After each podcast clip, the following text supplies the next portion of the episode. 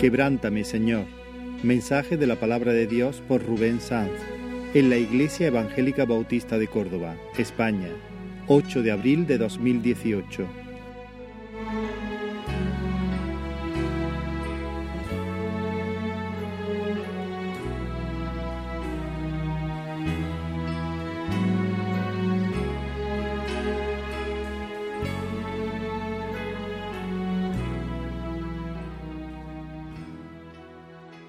Así que algunos que me conocen un poco más y que quizás intiman un poco más conmigo saben que durante estos últimos meses, semanas, meses, el Señor ha puesto un peso en mi corazón y Él ha puesto esa oración valiente de un joven que hace ya muchos años lanzó delante de la presencia del Señor, Señor, quebrántame. Señor, quebrántame. Porque entiendo que sin el toque de la buena mano del Señor, sin un quebrantamiento real en nuestros corazones, nosotros difícilmente, no, diría imposible, que podamos hacer y andar en la voluntad de nuestro Señor. Así que más me confirmó la palabra este viernes, mientras que orábamos al Señor juntos, David también tocó algo acerca de esto, de ser sensible a la voz del Señor, de ser muy consciente de que el Espíritu Santo mora en nosotros, de que no podemos vestirnos de cualquier manera, de que no podemos andar de cualquier manera, que hemos sido llamados con un llamamiento santo y que al final no estamos delante de cualquiera, sino delante del Rey de Reyes y del Señor de Señores.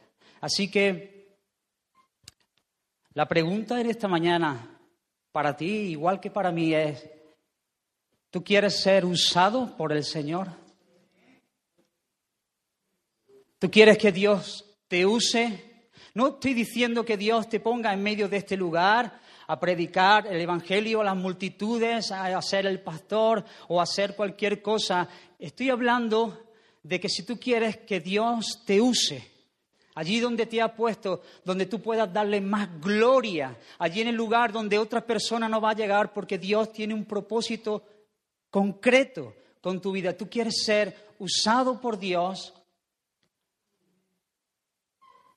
pues hay cosas fundamentales, imprescindibles, para que un hombre o una mujer puedan ser usados por Dios. Así que leí esta cita de William MacDonald, el Señor quiere que en todas las áreas de nuestra vida seamos quebrantados. Él quiere luchar contra nosotros como luchó con Jacob en Peniel. Él quebrará nuestro orgullo. ¿Quiere seguir siendo usado por el Señor? Él quebrará nuestra propia voluntad, nos despojará de un espíritu rencoroso, de chismorreo, de murmuración, de mundanalidad, de impureza, de mal genio, de toda obra de la carne. ¿Quiere seguir siendo usado por el Señor?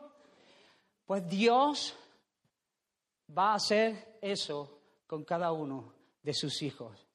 Así que te invito abrir tu corazón en esta mañana y decirle al Señor las mismas palabras que suenan en mi mente. Señor, haz conmigo lo que tengas que hacer. Llévame al lugar donde yo, toda mi fuerza sea quebrada, para que al final con mi vida otros puedan ver la gloria de Dios, para que yo pueda conocerte de una manera mayor. Cualquiera que sirve al Señor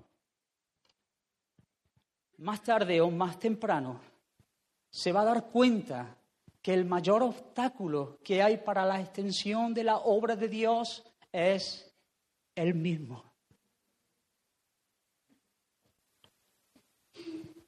Y vivimos inmersos, hermanos, en medio de una sociedad anti Dios que nos dice una y otra vez, mira en tu interior y descubre que en ti hay un gran potencial para alcanzar los sueños, para desarrollarte como hombre y como mujer, para alcanzar cimas altas, no importa el precio que tengas que pagar, aunque tengas que dejar atrás tu familia, tus hijos, tus amigos, tu esposo, tu esposa, pero tú tienes que autorrealizarte y tú tienes que alcanzar los sueños porque tú, hay, tú eres grande y tú puedes ser aún mayor. Así que esto es lo que el sistema nos dice para que podamos esforzarnos, para que nos arremanguemos y, y digamos, Vamos a alcanzar nuestro sueño, vamos a conseguir, vamos a llenar nuestras casas de bienes, vamos a alcanzar y a obtener y a conseguir cosas, porque en mí está la fuerza, en mí está el poder, en mí está el potencial. Y si no, mira los anuncios, mira cualquier programa, ahí está, siempre descubre las cosas que hay en ti, porque yo lo valgo. No hay dolor, no hay dolor. Pero esas cosas son contrarias totalmente al corazón de nuestro Dios, totalmente contrarias. Cuando desviamos nuestra mirada de la palabra del Señor, de lo que el Señor ha dicho en su palabra, entonces nosotros fácilmente empezamos a enredarnos en estas cosas y empezamos a correr hacia sueños que no tienen fundamento. Pero Dios quiere usar a su pueblo. Dios quiere levantarte en esta hora y te va a tomar de la mano y no lo sueltes por tu alma porque Dios te va a quebrar. Sí, quizás pase el resto de tus días con la cojera de Jacob, pero serás usado por el Señor. Bendita cojera, bendita bendito trato del Señor con sus hijos para poder ser usados por Él, para poder llevar gloria a su nombre, para poder reivindicar lo que el Señor hizo en la cruz del Calvario en favor nuestra. ¿Quieres seguir siendo usado por el Señor? Pues prepárate, prepárate porque no podemos ser usados por el Señor de cualquier forma. El pensamiento de Dios acerca de los que van a alcanzar las promesas y las bendiciones es diametralmente opuesto al pensamiento de este sistema que está caduco y es anti Dios. Y si no, escucha algunos textos, hay muchos textos, pero por amor al tiempo. No podemos citarlos todos. Salmo 34, 18, cercano está Jehová a los quebrantados de corazón y salva a los contritos de espíritu. Isaías 57, 15, porque así dijo el alto y sublime, el que habita la eternidad y cuyo nombre es el santo. Yo habito en la altura y la santidad y con el quebrantado y humilde de espíritu, para hacer vivir el espíritu de los humildes y para vivificar el corazón de los quebrantados. Salmo 147, 3, Él sana a los quebrantados de corazón y venda sus heridas. Así que, hermanos, una petición muy apropiada para tu alma, para mi alma, cuando vemos, nos vemos en medio de esta sociedad, cuando vemos la iglesia del Señor, cuando vemos nuestra propia vida, cuando vemos a veces nuestros propios deseos que bullen dentro de nosotros, una oración muy apropiada en este tiempo es, Señor, quebrántame. Señor, quebrántame. Pon un profundo dolor al ver las cosas que me rodean. Pon un profundo dolor aún en medio de mis hermanos cuando hay cosas que suceden y que a ti no te agradan. Pon un profundo dolor cuando miro mi propia vida y veo que a veces soy un desvergonzado delante de ti y no te tengo en cuenta. Señor, quebrántame, porque yo quiero ser usado por ti, porque yo quiero andar en las cosas que tú has preparado de antemano para los que te aman. Amén, hermano. ¿Todavía me sigue?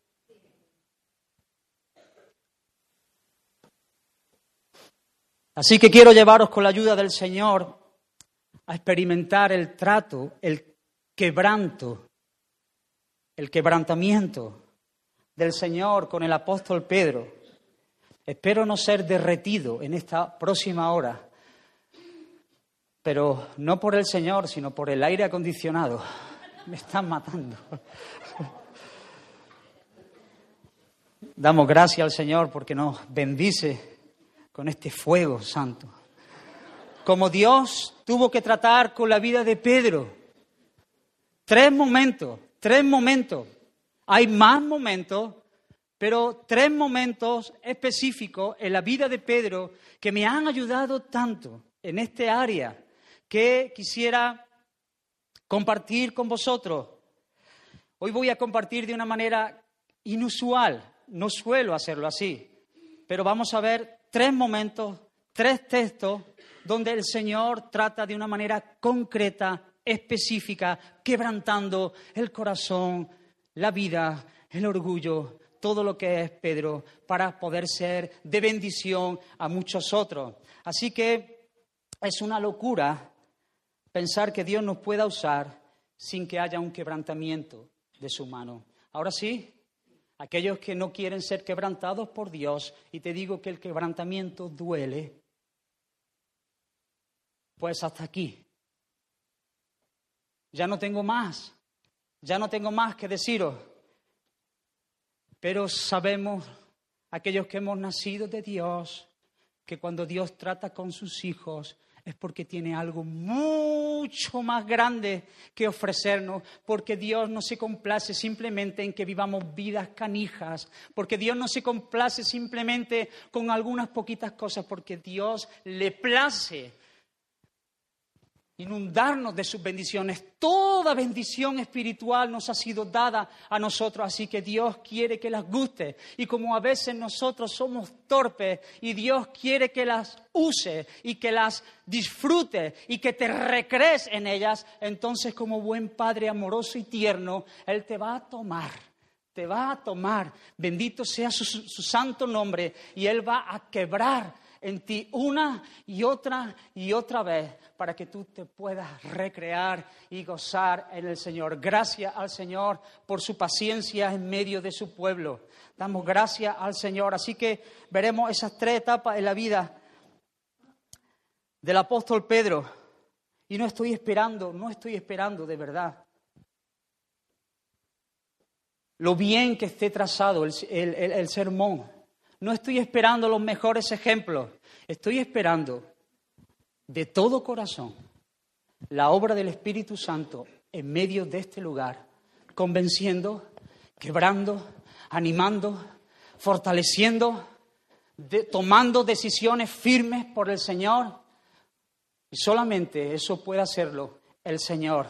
Qué pobre sería quedarte con las palabras de este hombre, pero sí sería un milagro del cielo, experimentar el toque íntimo, secreto, cercano del Espíritu Santo de Dios, para que te goces, porque el Señor quiere el goce de su pueblo. Así que nos gusta leer, nos gusta leer de las proezas que el Señor le permitió a vivir a Pedro, ¿verdad? Todos conocemos los que hemos leído los evangelios, el libro de los hechos, sus cartas, las vivencias del apóstol Pedro. ¿A quién no le hubiese gustado echar un cafelito con Pedro o una tarde, una, noche de pesca, ¿verdad? Haber salido con él y, haberlo conocido tan efusivo, tan impulsivo, con ese tan bruto a veces, pero como el Señor se encarga de ir haciendo y forjando el carácter de Cristo. El Señor tenía grandes planes con la vida de Pedro, como el Señor tiene grandes planes con la vida de cada uno de sus hijos. Nunca caigamos en el error que solamente Dios va a usar a algunas personas. Todos los hijos de Dios van a ser usados por Dios. No llegaremos a las mismas cosas, pero todos vamos creciendo a la semejanza de Cristo, que es nuestro fin, nuestra meta, ser como Él. Amén, hermano. Así que no te fijes en lo que otros están haciendo. Unos haciendo una cosa, otros haciendo otras cosas, pero todos creciendo a la imagen de Cristo. Amén. Muy bien, hermano. Pues podemos ver el cambio tan grande que hubo en su vida del joven discípulo que seguía a Jesús en Judea a ver ese Pedro pasado ya 30 años. tan cerquita, semejante al corazón de Cristo. Y 30 años después de ese llamado del Señor, Él puede escribir ahí en su primera carta, ese Pedro impulsivo, desbocado a veces, ahora motiva a los creyentes a ser sobrios y tener dominio propio. Ahí lo tienes en su primera carta. ¿Qué le pasa a este hombre? Aquel que argumentó acerca de quién era el más grande tenía un deseo de posición. Ahora urge a otros a ser de un mismo sentir, compasivo, misericordioso, amigable, y les dice, humillaos bajo la poderosa mano de Dios. Aquel que fue un poco independiente y rebelde ahora anima a otros a que por causa del Señor se sometan a las autoridades. ¿Qué pasa? ¿Qué le pasa? Ah, yo pensaba que estas cosas no podrían, estas cosas no funcionaban, que sí, algunas cosas cambiarían, pero esta obra creciente y poderosa del Señor, aquel que llevó la espada y la utilizó, puede escribir no devolviendo mal por mal, sino por el contrario, bendiciendo a otro. Aquel que temió y se avergonzó de identificarse con Jesús, aquel que temió y se avergonzó de identificarse con Jesús, el que negó al Señor para evitar el sufrimiento, Ahora escribe, gozaos por cuanto sois participantes de los padecimientos de Cristo. ¿Qué le pasa?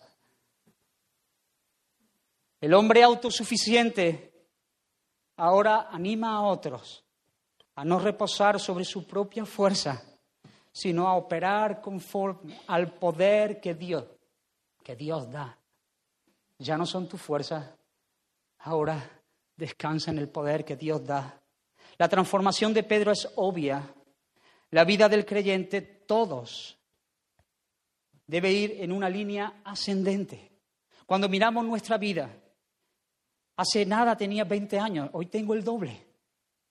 Y rápido está pasando el tiempo, pero si alguien mirase mi vida, tendría, tendría que decir que ha habido un crecimiento del conocimiento, de la semejanza a nuestro Señor, porque aunque a veces caemos, pero sí la vida del creyente es una vida ascendente, donde vamos venciendo, donde vamos experimentando la gloria, el perdón, el amor, a veces el desierto, pero sí siendo guiados de su mano y habiendo un crecimiento. Todos los que han nacido de Dios, todos, todos los que han nacido de Dios tienen que experimentar estas cosas porque Dios es el que ha empezado una obra en mí y Él la va a terminar.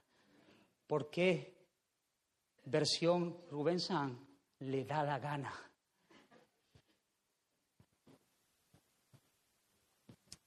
Así que hay una transformación muy evidente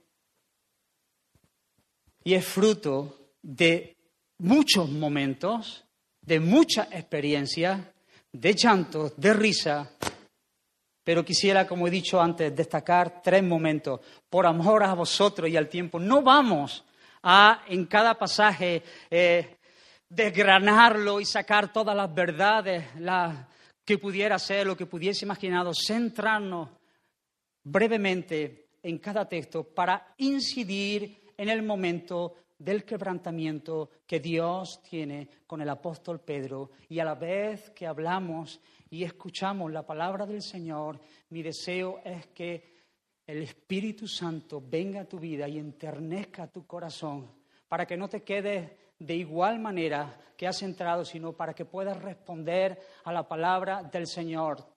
Todos nosotros, todos, nos vamos a sentir identificados en uno, en dos o en tres de los tratos. Sí, me he arriesgado a decirlo.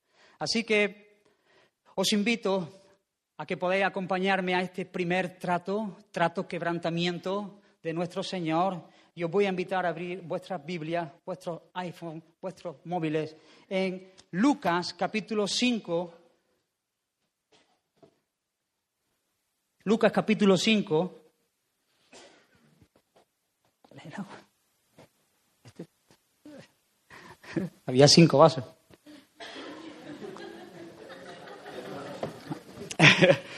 y cada cual menos lleno, no sabía cuál era. Lucas capítulo 5.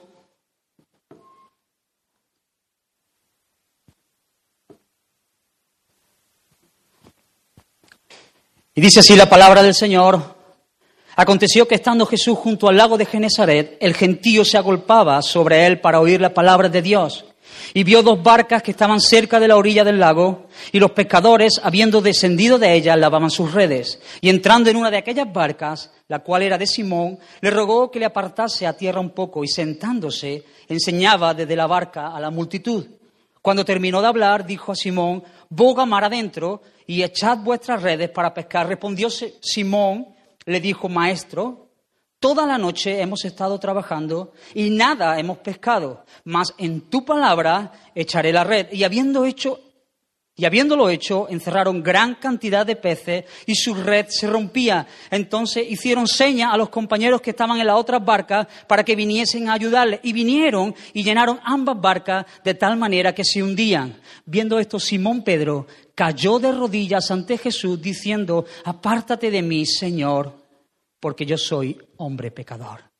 Hasta ahí la lectura de este primer trato. Así que, por poner un poco en contexto, hermano, ahí tienes a Pedro, no el apóstol, Pedro, jovencito, con toda su fuerza, y él ha estado toda la noche pescando, y ahora ha regresado por la mañana con cara de frustración, no puedo llegar a entender lo que eso significa, estar toda la noche pescando y no pescar nada. Pedro no pescaba por hobby, sino que era su trabajo. Puedo entender lo que es estar trabajando toda una noche para no llevar nada a tu casa. Así que imagino que su cara es de frustración. Hay frustración en ello.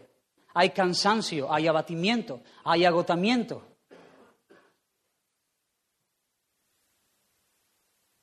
Eso es materia prima para que el Señor haga su obra. Hay cansancio, hay frustración, hay desánimo.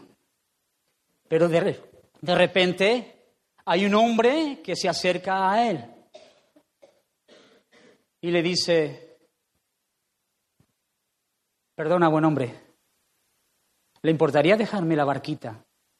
Espera, escucha a Pedro, ¿eh? Pedro, ese impulsivo, ese hombre con un liderazgo innato, y le dice, ¿le importaría dejarme la barquita? Porque voy aquí, hay mucha gente y quiero compartir acerca de las buenas nuevas. ¿Qué te parece si me dejas tu barca para que yo entre y comparta? Así que Pedro pudo pensar toda la noche pescando y ahora viene este hombre para que yo le deje mi barca.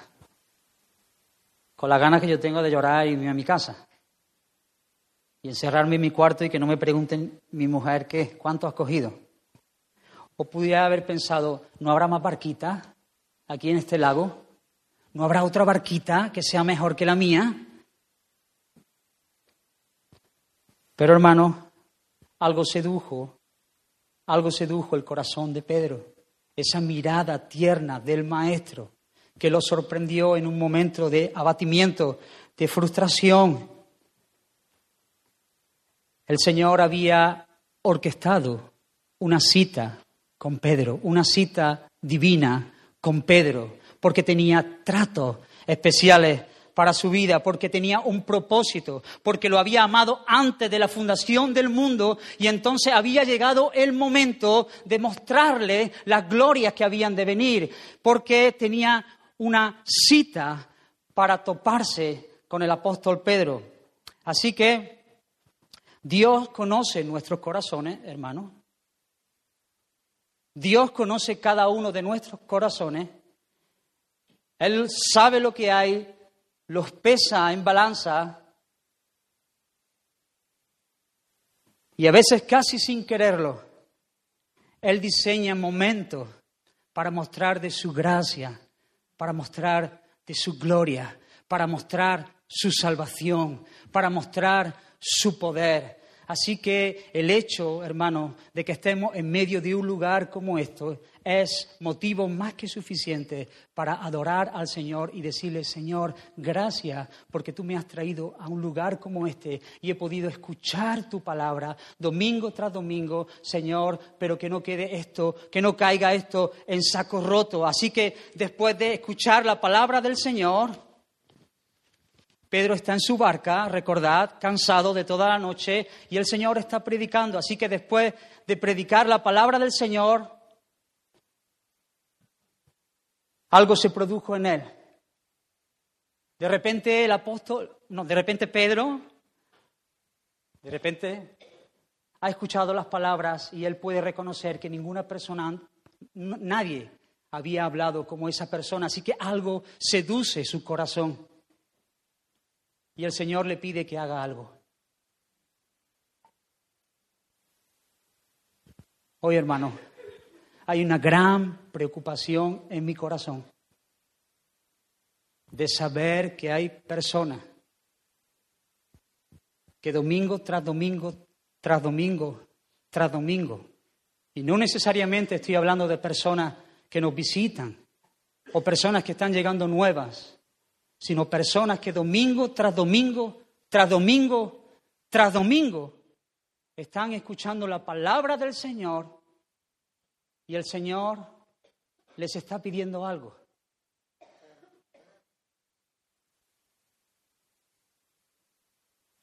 Y hacen exactamente lo que el apóstol Pedro no hizo. Porque podía haber dicho perfectamente, Señor, me encanta la palabra que acabas de predicar. De hecho, tus promesas me fascinan. Pero he estado toda la noche pescando. Tú sabes de predicar y de sanar y de buenas noticias, pero de peces sé yo. ¿Por qué me dices que yo ahora bogue mar adentro? ¿Qué quieres, ridiculizarme otra vez? ¿No he tenido ya bastante con toda una noche viviendo de la frustración ahora quiere sacarme otra vez los colores. Y le estamos diciendo directa o indirectamente al Señor, Señor, me gusta tu palabra porque aquí estoy. Me gusta juntarme en medio de esta gente, pero el capitán de mi barca soy yo. El capitán de mi barca soy yo. En mi barca mando yo. De peces entiendo yo. Tú pídeme otra cosa, pero esto es inadmisible para un pescador como yo. Y Dios está llamando a personas de medio de este lugar y te está diciendo, muchacho, muchacha, boga mar adentro. Y estamos una y otra y otra vez no creyendo la palabra del Señor, aunque nos gusta, pero no creyéndola y no respondiéndola a tal punto que nos vamos de este lugar seducidos por lo que se habla, pero cuando llegamos a nuestras casas seguimos diciendo que yo soy el capitán de mi barco, que de peces entiendo yo, que estas cosas me ayudan para que cuando yo vaya pescando con mi bandera y con mi ancla, estas cosas me ayudan a que mi conciencia se alivie un poco, pero que en definitiva no bogo mar adentro.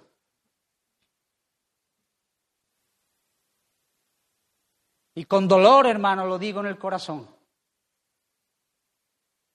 que el Señor está llamando a su pueblo, que el Señor está llamando a personas y que estamos resistiendo la voz del Señor, pero el apóstol pero Pedro, porque todavía no había tenido un encuentro con el Señor, pero Dios ya había orquestado todas estas cosas desde antes de la fundación del mundo para que ese día, en ese concreto momento, en ese lago, algo se quebrara en el corazón de Pedro. Y entonces él dijo, Señor, toda la noche he estado pescando, toda la noche Señor, estoy cansado, estoy asfixiado, estoy reventado, mas en tu palabra, mas en tu palabra, que es poderosa, echaré las redes. Y ya sabéis el final de la historia. De repente, cuando Pedro es quebrada su autosuficiencia, cuando es quebrado algo en él, cuando el Señor va haciendo la obra, de repente, cuando echan las redes, los peces reconocen que el creador de ellos mismos está en la barca. Así que todos los peces se juntan y se ponen alrededor de las barcas a tal modo que las redes no podían con tanta cantidad de peces. Reconocieron al Señor, los peces reconocieron al Señor. Porque Pedro sabe de pescar, pero el Señor es el creador de los peces. Así que él no sé si metió su mano y los peces corrieron, porque toda la tierra cuenta la gloria del Señor. Y muertos los peces, sí, pero con el Señor. Eso no es bíblico, pero se me acaba de ocurrir. Sí, moriremos en la red, pero en manos de mi Señor. Puede ser un bonito mensaje. Pero hermano, la cuestión aquí es de vital importancia. Porque cuando no respondemos al llamado del Señor, ni peces, no, puede haber peces, pero sí frustración. Quizá no seamos conscientes de lo que en, este, en, esta situación el Señor está haciendo. Pero Pedro es quebrado. Y cuando ve el poder del Señor, entonces, entonces sus ojos son abiertos ante la realidad espiritual. Y de repente los peces no le importan un pimiento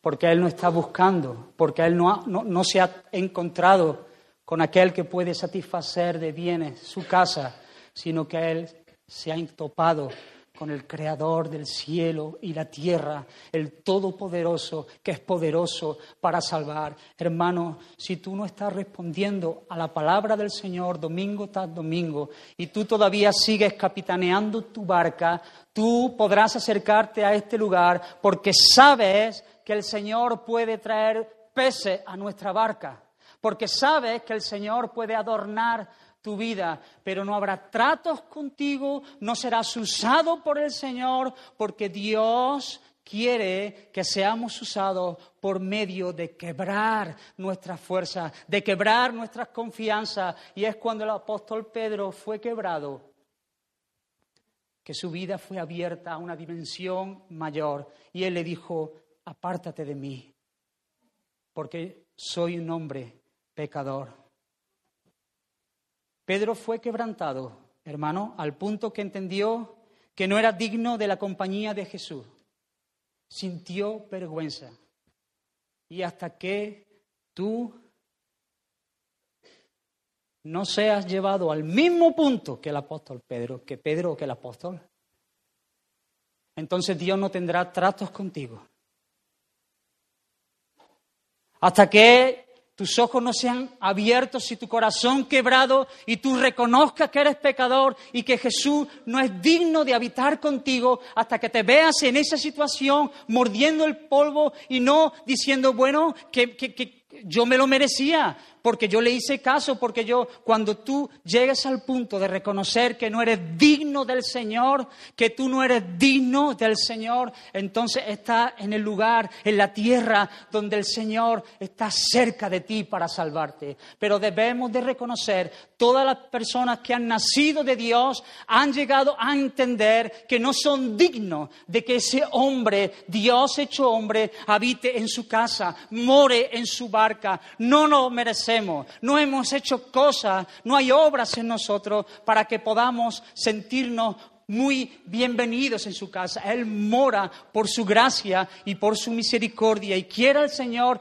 quebrantar el corazón de aquellas personas que siguen confiando en su fuerza, en su barca y en sus peces y todavía no han visto lo indignos que son de que simplemente el Señor los mire y que ellos puedan llorar y quebrantarse para que el Señor los levante con poder y puedan experimentar que no son los peces, que no son la barca, que es el poder de su fuerza en la vida de una persona. Amén. Amén, hermano.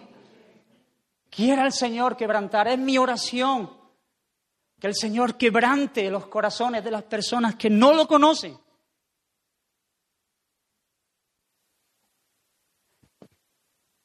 Qué duro y qué triste es pensar que conoce al Señor, pero solamente te seducen las cosas que Dios da, pero no la obra profunda que Dios hace en la vida de un hombre y de una mujer que es quebrada y responde, hermano, hasta que tú no hayas sido puesto de rodillas, sometido delante del rey, Él no va a tener tratos contigo. Hasta que tú no entregues todo lo que tiene y le diga, Señor, aquí está mi barca, mis peces, mi vida, mis hijos, mi familia, todo lo que soy, mi trabajo, mi futuro, mi presente, mi porvenir, todo lo pongo a tus pies para que tú lo uses como a ti te plazca. Señor, no soy digno, no soy digno, como gritaba aquella mujer cuando se enteró que el rey más grande del tiempo iba a morar en aquella aldea y pidió que habitar en la casa de esa viuda pobre. Entonces ella no podía creérselo y dijo, ¿cómo, cómo es posible? ¿Cómo es posible que venga a mi casa? Y ella se afanó grandemente en limpiarla, en barrerla, en decorarla, en pintarla un poco, pero aún así entendía que no podía ofrecerle a ese gran rey el servicio que él merecía y ella clamaba, pero no habría otras casas mejores en esta aldea, no habría otros chalets más grandes. Pero el rey le dijo, sí, pero a mí me ha placido morar en esta casita. A mí me ha placido porque lo vil del mundo y lo menospreciado ha escogido Dios para avergonzar a los sabios, a los fuertes de este mundo. Escúchame, por favor, por tu alma, que seas quebrantado hasta los huesos y no pares en tu desempeño hasta que sepa, hasta que sepa que has sido quebrado por el Señor, hasta que reconozcas y caigas de rodillas delante de Él y puedas decir, Señor, contigo y por ti, y no quiero otra cosa, que venga lo que haya que venir. Así que, por favor, tú que me oyes y sabes que tu vida no está capitaneada por el Señor, corre a Él, pídele, quebrántame, Señor. Quebrántame, Señor, porque sin ti no soy nada. Es una oración muy apropiada para ti en esta mañana. Es muy apropiada. Sálvame de mi propia y falsa seguridad, para que tú seas mi refugio eterno. Acércate a mí. Ahora no le diga apártate, ahora di acércate a mí porque soy hombre y pecador. Sáciame con el bien que hay en tu casa y experimentarás por primera vez en tu vida que no es cuestión de tu fuerza, que no es cuestión de tu gobierno. Experimentarás el gozo y la alegría profunda de sabernos en las manos del Dios Todopoderoso, perdonados, salvados y en casa por una vez en nuestra vida. Así que, hermanos, Pídele al Señor si tú estás en ese lugar, quiébrame. Vamos más adelante. ¿Cómo va el tiempo, Rafa? No veo ya ni torta desde aquí. 40 minutos. Madre mía. Hasta aquí bien, hermano. Hay un segundo trato. Y es que Dios quiere quebrantar. No sé si te ha salpicado de cerca, si te ha salpicado de lleno. Quizá este te salpique. Pero es lo que Dios quiere hacer con cada uno de sus hijos que quieren usar. Vuelvo a decir de nuevo, ¿quieres ser usado por Dios? Hay menos amenes que al principio. ¿Quieres ser usado por el Señor? Te va a doler, te va a doler te va a doler. Bendito dolor. Así que es dudoso, hermanos, que Dios pueda usar a alguien en forma grande antes de haberlo lastimado fuertemente. Son las palabras de A.W. Tozer. Es dudoso que Dios pueda usar a alguien en forma grande antes de haberlo lastimado fuertemente. Mira lo que dice C.S. Lewis. Cuando Jesús entró en mi vida, cuando entró en mi barquita, pensé que Él iba a ponerme un poquito de papel pintado que me haría falta y unos cuadros en esta pared. Pero Él empezó a derrumbar las paredes y a hacer habitaciones nuevas. Eso es lo que el Señor hace. El Señor no viene como una guinda en el pastel para darle color y más vistosidad a nuestra vida. Él viene para quebrantar y para salvar. Amén. Aleluya. Así que no vamos a gustar de un avivamiento sin un quebrantamiento. No lo vamos a gustar. Nunca vas a orar pidiendo un avivamiento si nunca has sido avivado.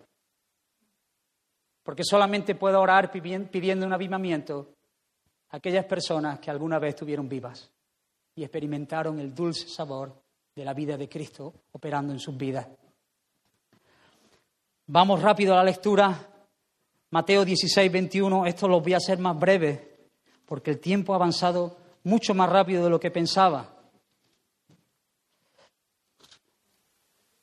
Mateo 16, 21, segundo momento específico en la vida de Pedro, donde el Señor tiene que quebrar.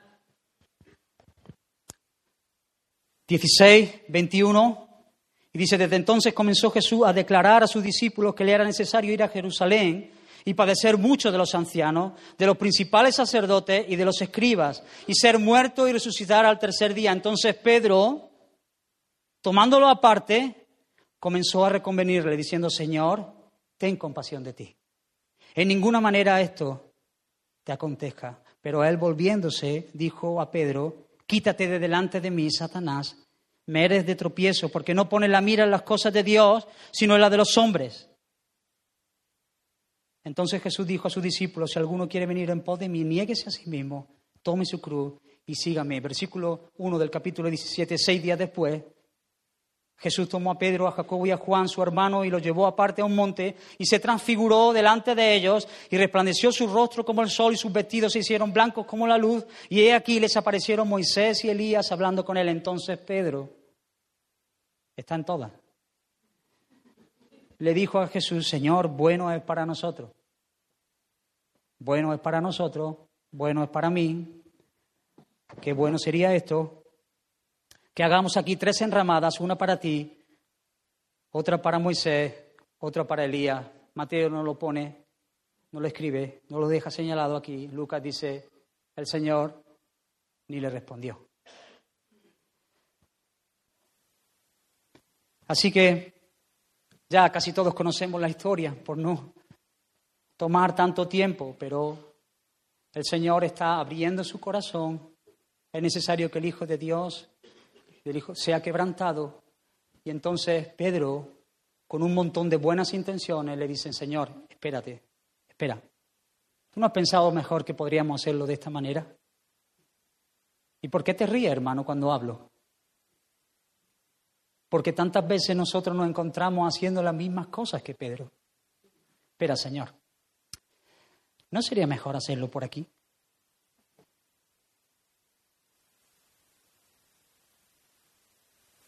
Y Él muestra su gloria ahí en ese monte. Y Él quiere, tiene un propósito con eso, mostrar la gloria, porque hay unas tareas que hacer a continuación. Pero Él le dice, bueno es para mí y para nosotros que estemos aquí, que nos quedemos aquí, que hagamos aquí un campamento, que vivamos aquí en la, en la, cumbre, en la cumbre del monte. Y el Señor ni le contesta, diciéndoselo todo, con ese silencio. Hermanos, conociendo a Pedro, conociéndote a ti, cuando tienes una buena idea, cuando piensas hacer las cosas a la manera que a ti te place o que tú crees que son buenas, no estoy aquí hablando de querer romper los esquemas, los estándares, sino que tú consideras que esto es bueno delante del Señor. Y Pedro consideraba realmente que era bueno. Su corazón impulsivo lo llevó a declarar estas cosas, pero conociéndole a él, tuvieron que escocerle. Esas palabras le escocieron. Él era impulsivo y tenía un liderazgo innato, pero el Señor tuvo que tratar en ese área. Así que el Señor sabe que sabe que el corazón de Pedro es así y que a él le gusta organizar y que a él le gusta llevar la batuta. Así que sabe que esas cosas son de tropiezo para los diseños gloriosos que tiene con su vida, de manera que quiere y va a tratar con esas cosas. Él sabe que hay debilidad en el corazón de Pedro por esas cosas. Lo tienes una y otra vez. Ahí está, Señor, es mejor que no hagas esto. Ese camino de la cruz no te conviene. Tira mejor por aquí. Señor, mm, el monte nos quedamos aquí. Los demás que están en el valle esperando las glorias tuyas, que se esperen. Esto es para nosotros. Señor, ¿Tú me lavas a mí los pies? Que no, que los lavo yo. ¿Tú que me vas a lavar a mí los pies? Así era Pedro.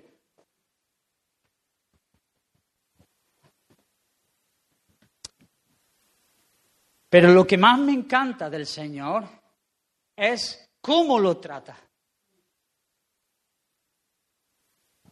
El Señor no es un amiguete, no es un coleguita que viene y te dice, Sí que el hombre, pues no lo estáis viendo ya, que lleva desde el primer día siendo así.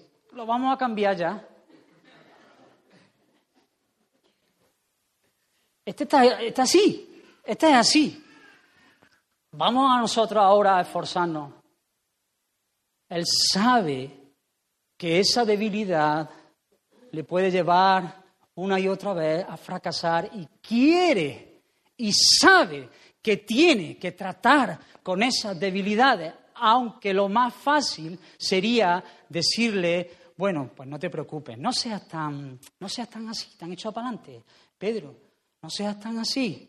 Una lectura superficial de, de estos pasajes a lo mejor nos pudieran hacer ver que Dios, el Señor, trató injustamente a Pedro, ¿no? Él tenía buenas intenciones, realmente. Y el Señor fue poco amable con él. Fue, fue duro. Vamos, tú me hablas a mí así y yo me enfado. Yo me enfadaría porque ahí, no. Él tenía buenas ideas y Dios quebró a una persona que tenía deseo de ayudar. Él tenía deseo de ayudar. Era un deseo sincero. Pero Dios sabía que esas debilidades no podía tratarlas livianamente, sino que tenía que ir a la raíz, a la raíz. Para poder usar a ese vaso tenía que quebrarlo. Y no va a dejar que esas cosas estén en medio de su pueblo. Y no va a querer que su pueblo se conforme y no vamos a querer ser usados por Dios permaneciendo en esas cosas que son nuestras debilidades, que por tanto tiempo han estado con nosotros. El Señor va a tratar y quiera el Señor que en esta mañana nosotros podamos orar, Señor, quiébrame ahí en esa área donde yo soy débil, porque es necesario que tú me quiebres. Es necesario, Señor, que las cosas se hagan a tu manera, a tu forma, a tu estilo, a tu diseño. Arranca de mí cualquier pensamiento que no venga de ti. Quiébrame ahí donde soy débil y que nadie se compadezca de mi debilidad. Señor, trátala como es digno de ser tratada, porque quiero ser usado para la gloria de tu reino, hermano. A veces caemos en el error de pensar que hay hermanos que son así, que son así, y que, hombre, que qué vamos a hacer, y se conforman, y nos conformamos con ver un estilo de vida pecaminoso y no señalarlo, porque... Mm, ¿Qué van a pensar acerca de nosotros? Pero el hombre, la mujer que Dios usa, lo toma y en medio de sus debilidades lo quiebra, lo destroza. Es incluso poco amable, con todo el amor que encierra detrás de esas palabras, porque quiere el bien, la bendición de sus hijos. Hermano, hermana, no huya, no te escondas en medio de tus debilidades pensando que esas cosas te van a acompañar de por vida. Hemos creído en el Dios Todopoderoso. Preséntate hoy delante de Él y dile, Señor, aquí están mis debilidades, aquí están, Señor, las áreas donde, donde, donde sí, donde hay falta, donde flaqueo, y dile, Señor, Quiébrame, haz conmigo lo que tengas que hacer. No quiero llevarme estas cosas si a ti no te agradan. Hermanos, te va a doler, me va a doler. Dios al que ama disciplina. Y necesitamos ser quebrantados en nuestras áreas más débiles y no conformarnos con un estilo de vida de segunda categoría. Porque Dios Recordad, quiere usar a su pueblo y va a usar a su pueblo. Y todas las personas que van a ser usadas por Dios van a ser quebradas grandemente y va a tocar esa área, hermano. ¿Cuáles son las áreas en tu vida donde flaquea?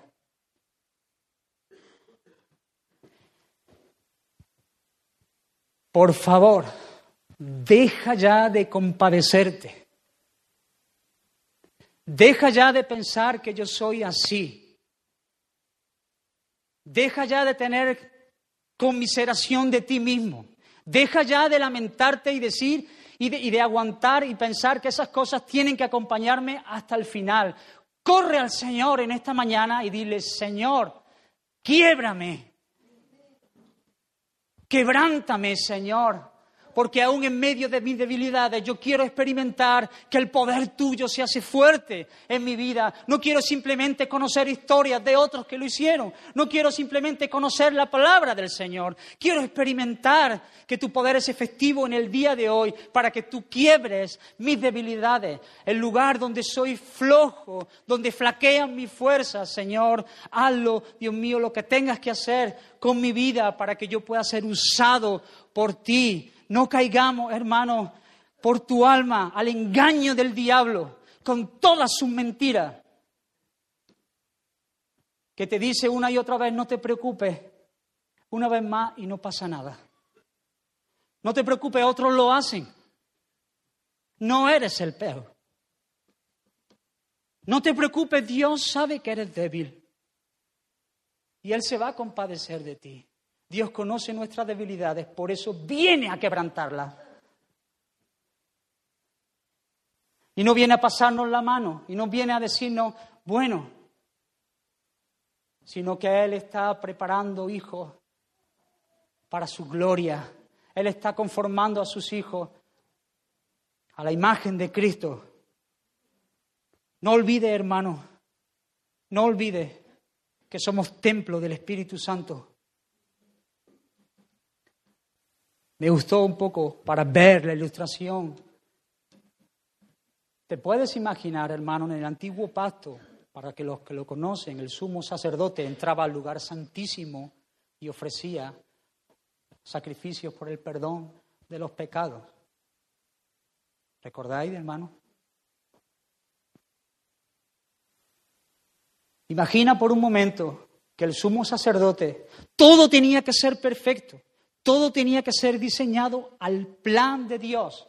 Imagínate por un momento que el sumo sacerdote entra con un cigarro, con una cerveza, medio borracho, al lugar santísimo y le acompaña una prostituta.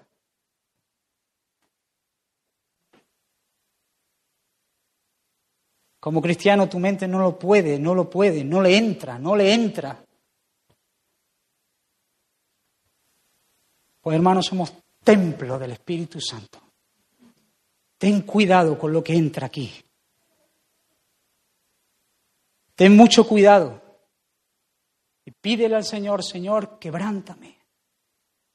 Quebrántame para que yo pueda ser fuerte en medio de la debilidad. Quebrántame para que yo pueda ser usado y no ceder ante las tentaciones. Hermanos, por eso es tan importante tan importante conocer la doctrina, por eso es tan importante conocer que no somos solamente nuevas criaturas en base a la posición que tenemos en Cristo, sino que hemos sido regenerados por Dios, somos nueva creación, no somos personas que han cambiado de hábitos, de costumbres, somos una nueva creación y podemos decirle al pecado miserable que viene para ofrecernos gozo y libertad, hasta aquí, se acabó.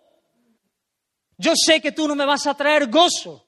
Yo sé que tú no me vas a traer alegría. Yo sé que, en cuantito que lo pruebe, que entre por mi boca, mi estómago se va a pudrir. Por eso nosotros los cristianos podemos posicionarnos y decirle al pecado, basta, nosotros somos libres y podemos vivir en base a la libertad con la que Cristo nos hizo libres. Y no tenemos que andar siempre lamentándonos de caer y caer y caer, hermanos. Y si caemos en ese pecado que otras veces hemos caído y ya nos hemos arrepentido y volvemos a caer, pues actuamos como nuevas criaturas, porque abogado tenemos para con el Padre, pero eso solo nace de un corazón quebrantado. El corazón duro y altivo lo que hace es mirar a Dios de lejos e intentar autojustificarse en sus propias obras, pero nosotros debemos de actuar como hijos de Dios y corriendo a Él para alcanzar gracia y misericordia y perdón. Amén, hermano. No somos llamados a alentar y dar, calor a nuestros pecados, a nuestras debilidades y compadecernos y decir, bueno, todos lo hacen, sino que si tú quieres ser usado por Dios, hermanos, y el ejemplo que más se me ocurre ahora mismo en estos momentos es, tienes que ser como fines. ¿Recuerdas a fines? El pueblo de Dios está fornicando. La ira de Dios se enciende. Y de repente el Señor le dice a Moisés que mate a los principales. Y ahí están en sus tiendas llorando y lamentándose por el pecado. Y de repente un israelita viene con una movita y la mete en una tienda para tener relaciones sexuales.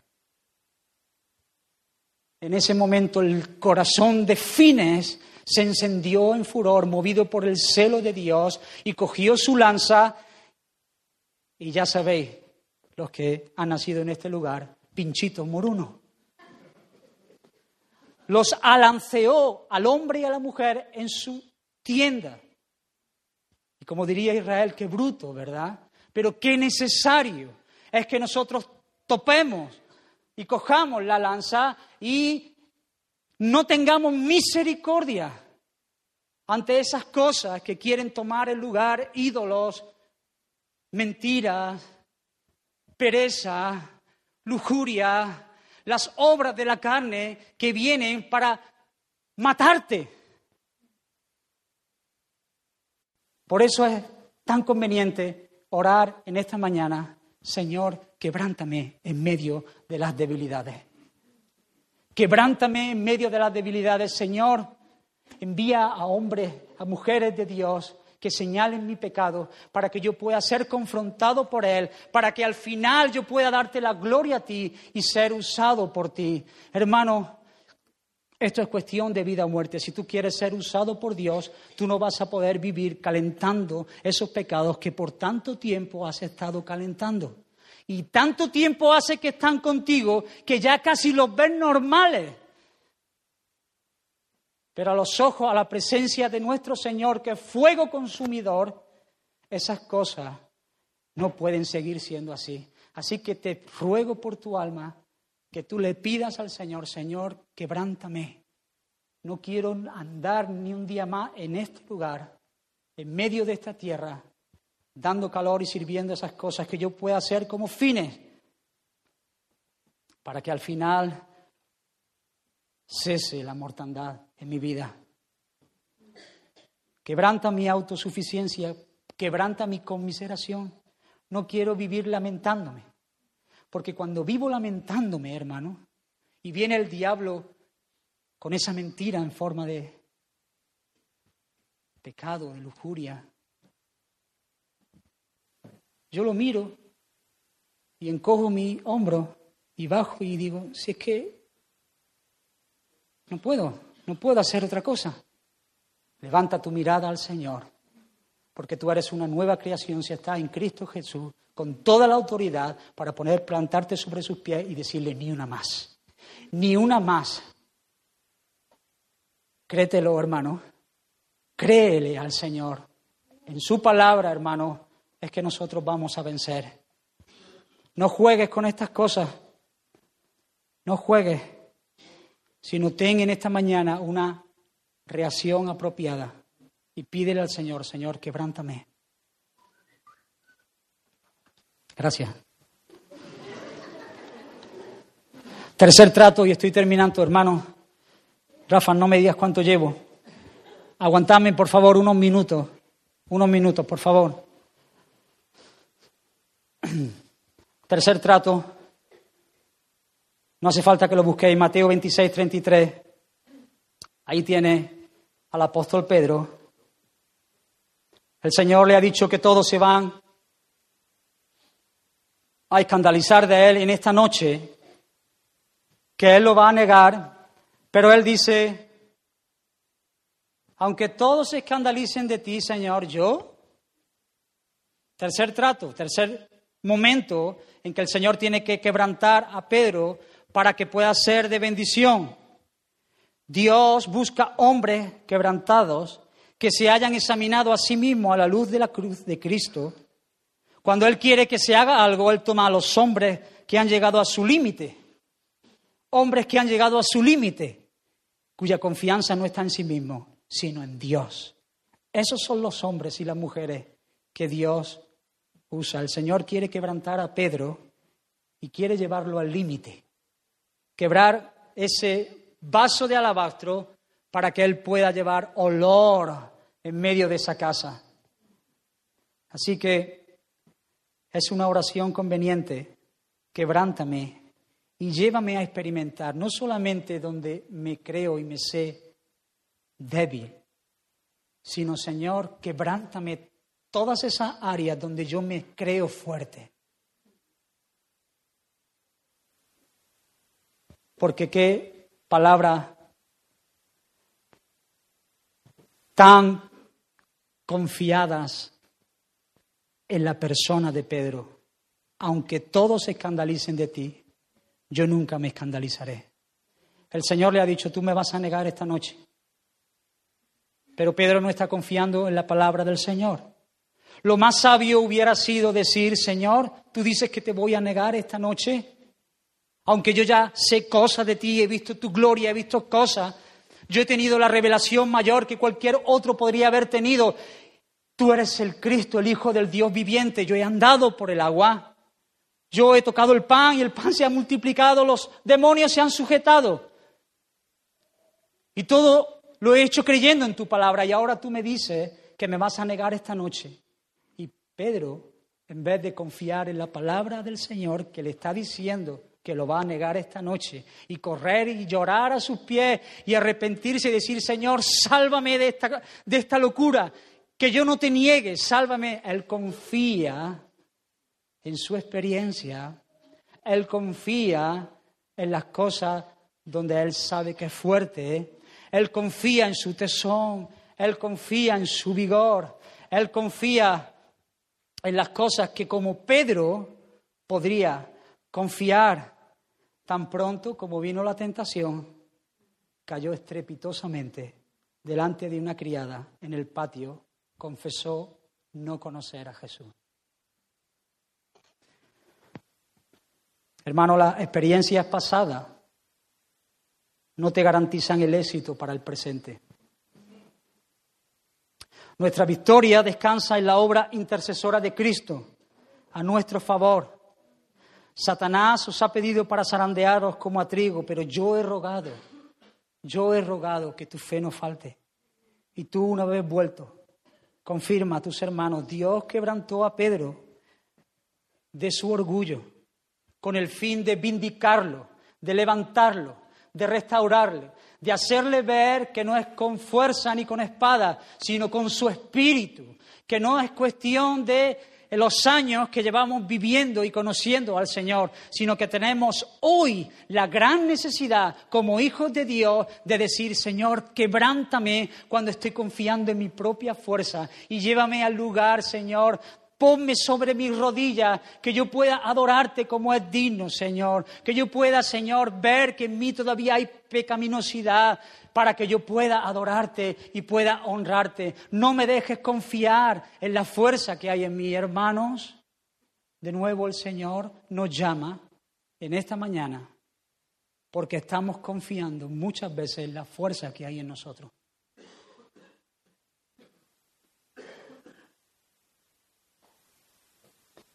Y una oración muy adecuada para este momento es decir, Señor, quebrántame.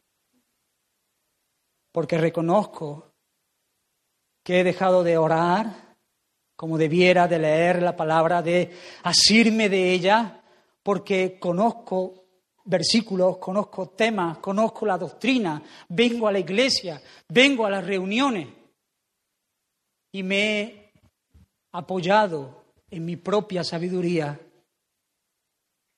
y no he confiado en los dichos de tu boca.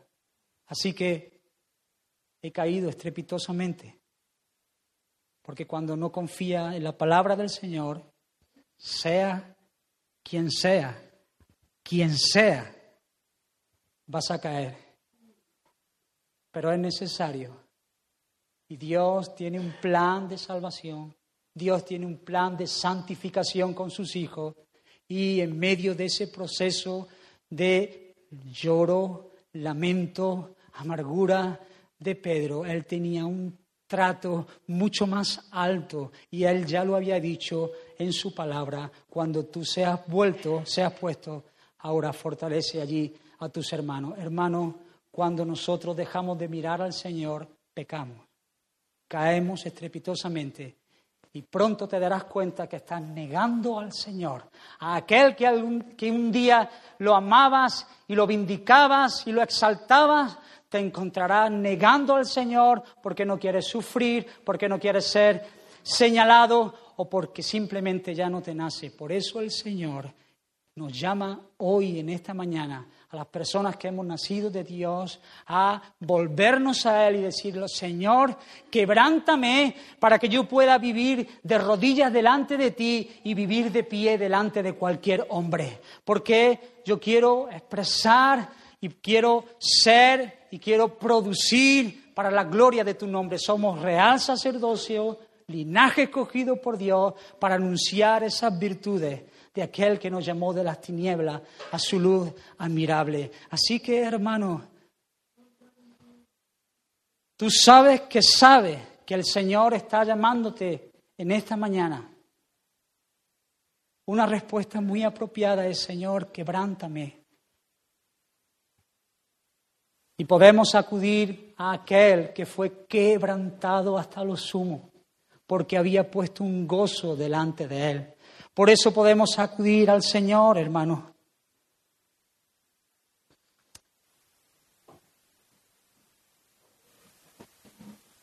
Escucha lo que dice Isaías 53. El Padre quiso quebrantarlo. Con todo eso Jehová quiso quebrantarlo a su Hijo, sujetándole a padecimiento. Cuando haya puesto su vida en expiación por el pecado, verá linaje, vivirá por largos días, y la voluntad de Jehová será en su mano prosperada. Todo lo que hemos hablado, hermano, todos esos tratos de Dios con su Hijo, todos los tratos que Dios pueda tener contigo si los tiene, es en base a este gran versículo, en base al sacrificio de Cristo en la cruz del Calvario. Dios Padre quiso quebrantar a su Hijo.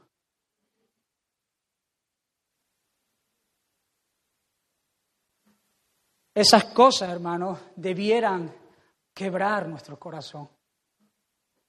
Porque había un profundo amor por un pueblo que estaba perdido. Porque había un profundo amor por un pueblo que vivía negándole, por un pueblo que vivía en sus vicios, en sus fiestas, en su feria, por un pueblo que ambicionaba cosas carnales, pero Dios envió a Cristo Jesús a vivir en la... Él se humilló hasta lo sumo. ¿Quiere oír de quebranto? Míralo a Él. No, no mires a Pedro, míralo a Él. Él siendo en forma de Dios, no estimó el ser como Dios, como una cosa que aferrarse, sino que se despojó, se humilló, tomó forma de siervo, caminó en este mundo por amor a los suyos. Él cumplió el propósito de Dios. Dios Padre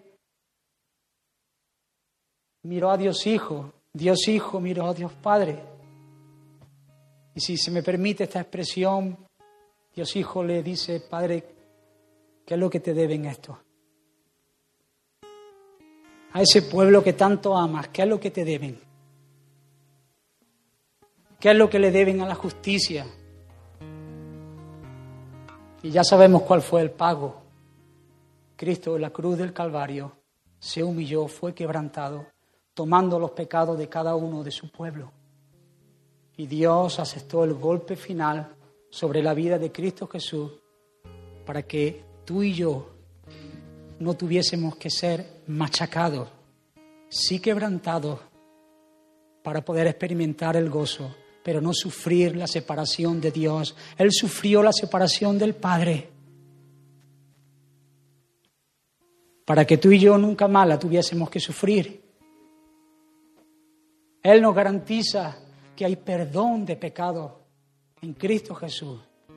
Cualquiera que sean nuestros pecados, en la cruz del Calvario Él los pagó. Y ahora nosotros podemos mirarlo y decir, Señor, gracias por tu salvación. Él fue quebrantado hasta lo sumo. Pero aquel que fue quebrantado hasta lo sumo, Dios lo exaltó hasta lo sumo también y le dio un nombre que es sobre todo nombre, para que en el nombre de nuestro Señor Jesús toda rodilla se doble, toda lengua confiese que Jesús es el Señor. El Padre quiso quebrantarlo por amor a un pueblo. ¿Qué vamos a hacer, hermano? Te invito a responder a a este llamado. He estado, yo, he estado llamando, hermano, a personas que nunca han sido quebrantadas. El Señor dice, si alguno quiere venir en pos de mí, tome su cruz, niéguese a sí mismo y sígame, porque aquel que quiere salvar su vida, la va a perder. La vas a perder pero aquel que pierda su vida por causa de mí, ese la va a ganar. Y vida en abundancia, y vida eterna. Así que tú que nunca has sido quebrantado, pídele al Señor ahí donde está, Señor, quebrántame. Para que yo no me fije más en mis peces ni en mi barca, sino que yo pueda rendirme a ti y decir, Señor, tú eres rey, tú eres Señor, haz conmigo como bien te parezca. Te llamo a ti, que conoces al Señor, que un día fuiste avivado, pero que hoy solamente te quedan las sombras de ese avivamiento, a que clame, Señor, quebrántame, quebrántame, porque hay ídolos en mí que se han levantado hay ídolos que vienen a mí con fuerza. Hay tentaciones día tras día llamándome a mi puerta. Y te digo, Señor, quebrántame para que yo pueda experimentar el triunfo del poder de tu mano en la vida de una persona que se somete a ti. Dame un corazón contrito y humillado delante de tu presencia para que yo pueda besarte y adorarte como solamente tú te mereces.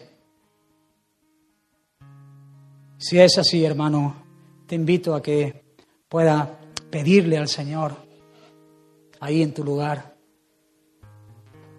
Si es de corazón, hermano, te va a doler, pero no hay una vida más alta, no hay una vida con más gozo que sabernos en las manos de un Dios amoroso.